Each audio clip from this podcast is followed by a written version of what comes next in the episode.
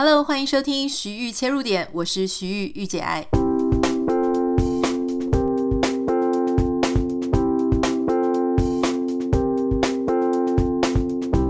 Hello，欢迎收听今天的节目。今天是台湾时间礼拜一。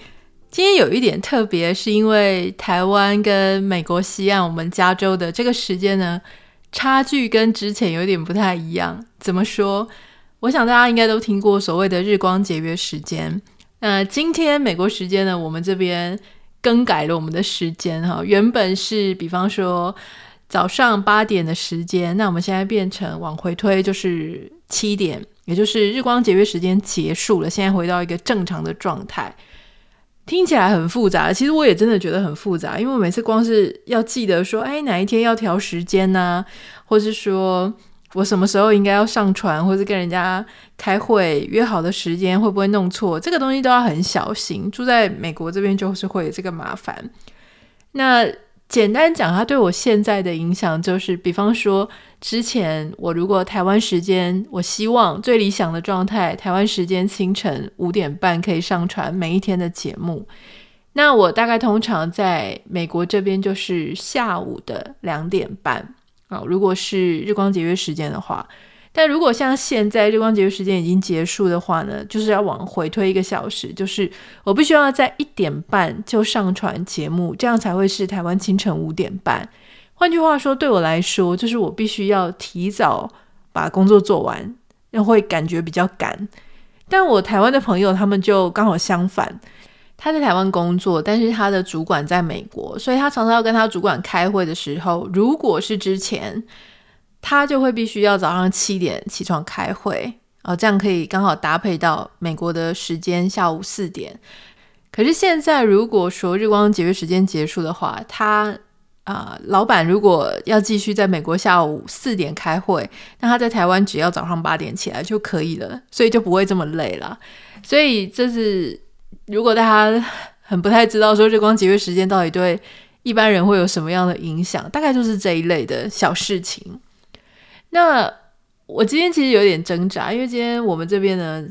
气温啊、天气啊极好，所以我今天早上花了很多时间在院子里面看书啊，跟狗狗一起在吹风，因为风很凉。现在这个天气呢，在南加州来说。是一个温度非常好，非常适合出去走一走，或者在花园里面，因为有凉凉的风啊，然后气温也很宜人，也没有虫子。我 我妈妈她来的时候呢，就一直觉得说，哇，为什么美国加州这边没有蚊虫，或者说比台湾少非常多？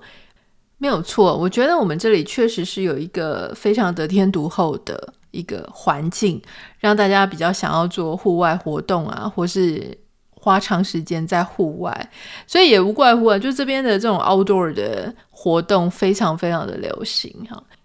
所以，总之我最后还是打起精神来录这个节目，因为我就想说，我还是要珍惜，就是我们现在可以日更的时候，因为我们二零二四年的一开始一月一号起呢，我们就不会再日更了。那原则上，接下来在二零二四年会是一周两更。有人说两更好少，就还是有开放一些弹性空间啦，有可能是两更或是三更，就看那个礼拜有没有什么事情要跟大家分享哈。那到底不去日更要去做什么呢？其实我想要暂停日更呢，大概就是先暂停一阵子，先以半年左右为单位好了。其实我也是讲讲，因为我不太确定我到底什么时候又会耐不住这个寂寞，或者是觉得自己已经充饱电了，可以跟大家继续分享。所以先暂时抓个三个月、半年好了哈。就是这段时间，我希望可以嗯大量的去做阅读啊、呃，比方说一个月可以读两到三本书，哈，就是英文的书，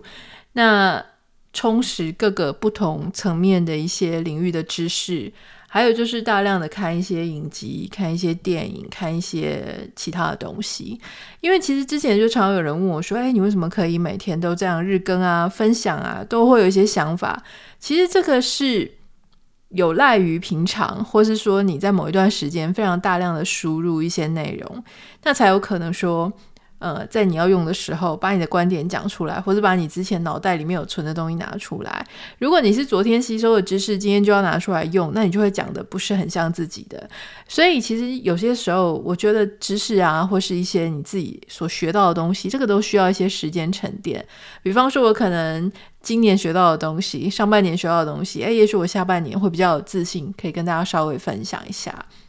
那明年初，其实我也会希望明年上半年有机会的话，可以回台湾。好，如果回台湾的话，我会希望能够办一场，就是我们的 podcast 见面会。但是我我最近有一个挣扎的部分，就是我虽然很想看到大家，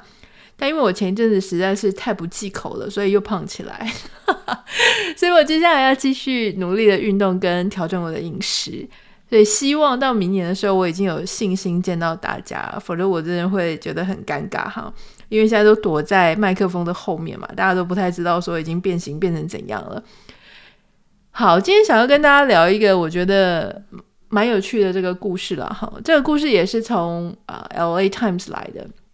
我看到它的标题的时候呢，我就觉得，哎，这什么故事啊？它的标题是说我已经有三个男朋友了，我我真的还需要再多一个吗？然后你看他的内文，你就发现这个标题实在是太耸动了，其实不不太能够反映他真正里面的内容。这个内容其实是非常温馨的哈。这个写信来的呢，是一位在 LA Pasadena 啊这个非常有名的地方哈，他在那边的一间图书馆里面当图书馆员，啊年纪可能也有点大了，因为他说。这个事情发生在一九七九年的时候，一九七九年我都还没有出生呢，快要出生了，但还没。他说当时呢，他其实就是那种会去二手店买衣服啊，然后过得有一点拮据的的一个年轻女子啊。当时她二十一岁，一九七九年二十一岁，所以现在也已经六十好几了。他说呢，当时他跟一个。法国主厨，因为是他当时的男朋友一起住在帕萨蒂娜啊，然后跟这个法国主厨住在帕萨蒂娜的时候呢，他同时刚结束跟另外一个人的一段关系，哦，那个人是个黎巴嫩的音乐家，所以他那时候脚踏两条船，哎，还不止两条船，因为同时间他又正在约会一个希腊裔的物理学家啊，那这个物理学家他自己也有另外一个女朋友。哇，你搞得我好乱啊！好，就在这么复杂的状态的时候呢，他说他自己的定义是他那一段时间是在做那种呃性的探索啊。那所以他其实不知道说他其实是不想要结婚，也不想要小孩，他就是想要当一个单身的哈独立的一个女生，不想被谁绑住，也不想要做什么朝九晚五的办公室生活。所以他那时候呢，就跑去电影院。的那种售票的地方，他就去卖票。为什么他要去那种地方卖票呢？是因为他觉得在那边不只可以看免费的一些二手电影啊、艺术电影啊，因为那是一种比较特别的一个电影院。同时，他也可以认识一些同样喜欢那一类型的艺术啊、电影啊啊这样子的一个艺术家。那结果呢？他在那边还真的哦，就遇到。一个很特别的人，那个人呢，留着一头长长的卷卷的头发。然后那一天哦，这个男的长得很奇怪，不是他典型的那种菜的一个男生，就靠近他说：“我发现你了，我终于发现你了。”那他想说是怎样，完全不懂是什么意思哈。他说接下来的整整两个月，这个男的就是留长发又卷卷头发的那个男的，他是一个意大利人啊，那他就。买常常买花送给他啊，然后就是每次就会给他一些食物啊，或者是给他一大堆的赞美哈。大家可能有想象过，或是有遇过那种典型的意大利男生，真是嘴巴很甜，非常的会把妹啊，大概就是那样子的一个呃，这个什么刻板印象。好，但真的就发生了，就是这个男生追他追的超殷勤的哈，那他就。觉得这个男的怎么那么夸张？可是这个男的长得不是他的菜啦，所以他有一点犹豫，也没有马上答应他，也没有马上就被追到。他就问了一下他自己的那个电影院的朋友说：“你没有看过这个男的吗？你们知道这个男的吗？”然后那些电影院的朋友说知道他，他就他常常会来哈。那个男的，我们都称呼他是疯狂的意大利摄影师 （photographer），就是拍平面摄影的。后来有一天，这个男生呢就要问他说：“哎，你愿不愿意去看我的摄影展？哦，因为他有一个展览，展览在一个蛮厉害的地方，就是 LACMA（LA County） 的 Museum of Art。所以你知道那种地名再加上博物馆或是呃展览馆，这种通常都是那种一级的一流的非常厉害的艺术家，然后会在那边展。”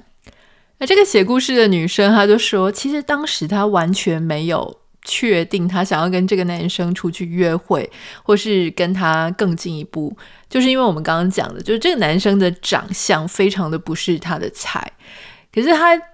把这个事情拿去跟他的朋友啊，还有他弟讨论的时候，他们就跟他讲说：“你也太肤浅了吧！你就是去认识一下这个人啊，说不定你可以。”因此多了解他哈，然后就一直催促他，所以他其实到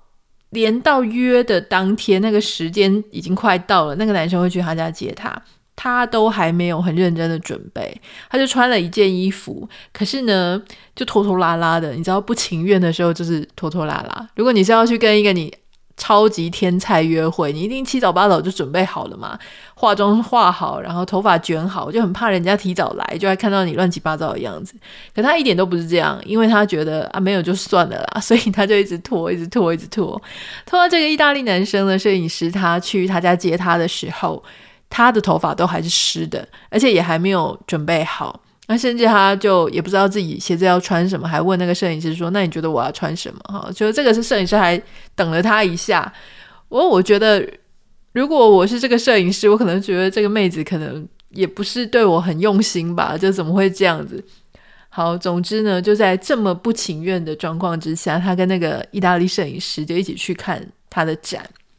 就没有想到。虽然这个人长相不怎么样，也不是他的菜。哈，这个女生形容说，她以前的菜都是很帅的，就是那种看起来很养眼的，然后身材很好的，就不会看像这个意大利这个摄影师就不够帅啊。可是没有想到呢，作品会说话。他看到这个意大利摄影师的作品的时候，他惊为天人，因为他的摄影风格是属于那种写实的，然后黑白的。拍一些就是 LA 这边当地的人，他们在一些各种情境下不经意的一些时刻，例如说，他就印象很深，就是他拍了一群在夜店的女生，在女生厕所里面，然后在照那个镜子，然后看自己的妆容完不完整。那种女生很怎么讲，就是女生在照镜子的样子，很期待呀、啊，很仔细呀、啊，然后身上穿的。非常夜店的那种风格哈，就这样子的一个瞬间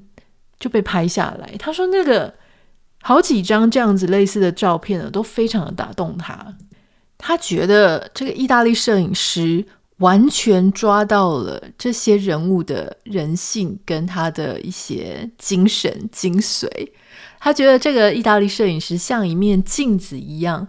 把人最内心的那种感受和灵魂反映了出来啊！果然是个浪漫派哈！我看到这个故事看到这里的时候，我心里就想说，我只想知道说这个摄影师他是怎么样走进女生厕所，然后拍到那一张画面的。那因为我个人就不是一个浪漫的文青，也不是一个浪漫派，所以我就会想这些。看起来实在是很煞风景的事，但总之，这个写文章的女主角她是非常的感动。我就觉得她也看从这样子的一个作品，也看尽了这个意大利男生他的魅力跟他的灵魂。所以当天呢，他们在参加完展之后，他就跟这个意大利摄影师一起回到了他的工作室。然后呢，他的工作室的墙面是全部都是漆成白色的，但有一些粉红色的荧光条，哈，就是。上面有很多他的作品。他说，当天晚上他就留在这个意大利摄影师他的这个工作室了。然后呢，接下来好几个月，他们都再也没有分开啊！这个进展真的是太快了呀！好，总之天雷勾动地火，大概就是这样子了哈。原本还不是菜，然后出门前还不是菜，结果看完了作品之后，就立刻被抓住，被揪紧了哈。虽然说这个作者是没有认真的、仔细的告诉我们当天在他的 studio 到底发生了什么事，大概也不是重点，都已经跟你讲好几个月，接下来都没有分开了。总之呢，他们后来就是常常出去约会啊，一起去探索各种不同的文化，例如说去 Chinatown，然后去一些什么小东京啊、哪里啊，然后去各个咖啡店啊，或者比较浪漫异文风格的地方探索。那他们有时候呢，也常在 LA，LA 大概就是礼拜一到礼拜五市区会很热闹，可是六日的时候呢，相对比较空，他说他们就会特别在。很空的地方呢，都到 LA 到处去漫游啊、探索啊。LA 就是他们的家。接下来，也许你已经料到了，或者你也很难想象哦。接下来的四十四年，他们都一直在一起，结了婚，而且还有一个儿子。这个儿子呢，他现在也走上艺术的道路啊，自己居住在这个巴黎。那。他就提到说，他这位意大利疯狂摄影师老公，后来现在已经得了阿兹海默，哈，已经忘记了他们这四十四年来相处跟相遇的过程，也没有办法在他身边非常灵活的陪伴陪伴他，甚至呢，也已经把他给忘了。你就大概知道阿兹海默症他的那种。呃，症状他就是会忘记所有的一切哈。他说，现在他想要把这个故事写出来，是因为他觉得此时此刻轮到他变成他先生的那一面镜子，透过故事把他先生生活当中的一些事情反映出来。哇，我看到这个故事的时候，我觉得这故事的 twist 也太大了吧，就是它转折也太大了吧。就是前面讲的好像是一个，呃，因为你虽然一开始他跟你讲一九七九年，可是你其实，在看故事的时候，你就会忘记说，哦，那是很久以前发生的事情，然后你就会想说，哇，这是一个很浪漫的文青男子跟艺术家的一个风花雪月的故事，然后突然就跟你讲说，啊，四十四年他们都在一起，结婚还有一个小孩，哦，但是另外一半已经忘记他了。我觉得这真的让我非常的惆怅了哈。如果你有看过 Julian Moore 她所演的《Still Alice》，就是我想念我自己，它里面其实也是提到这个女主角，她就是得到阿兹海默嘛，那慢慢的她就把她身边的人给忘记。那如果你还没看的话呢，我我建议大家一定要去看。可是要去看的时候呢，其实。我觉得应该会哭得很惨吧，所以最好是一个人自己看了，不然实在是太尴尬了。就大家可以去看这部片，它其实就在讲阿兹海默的一个从前面到后面。好，那其实除了这个比较难过的部分之外，其实我也觉得这个故事有点有趣啊。就是他有提到说，你看他前面一直疯狂的坚持说，他这个意大利老公根本不是他的菜，长相不是他的菜，所以很多人以前都会讨论说啊，就说。看对眼是不是你的菜，到底重不重要？哈，是不是有可能不是你的菜，但是因为更多的了解、更多的认识之后，你就变成了解这个人的内心，然后外表就没有那么重要了呢？其实我个人觉得啊，外表有没有那么重要，其实跟你这个人，就是谈恋爱的这个人，他的。精神，还有他的心智的成熟度，还有以及他遇过多少人有关系。如果他是一个从来就还没有遇过他的菜，他就先跟不是他的菜的人交往，然后突然之间他的菜出现，哇，这个冲击就会很大，他很可能就义无反顾的跑去追他的菜了。但如果是有一个人，他真的是那种所谓情场老手，或者是像这一次故事主角说，他已经真的交过很多男朋友了，他只是。同时间交了三个哦，那这不是同时的，他还没讲他交多少个，所以他其实是非常有啊谈恋爱经验的人呢。他也大概知道说，就算常常有些时候是自己的菜，可是可能接下来就会发现那种什么个性不合、价值观不合、状况不太对啊，或是谈不了，呃，思想或是情感上没有办法共鸣。那其实就算一开始外表是你的菜，那也没有什么意义。所以如果当已经遇过很多人，然后你有很多。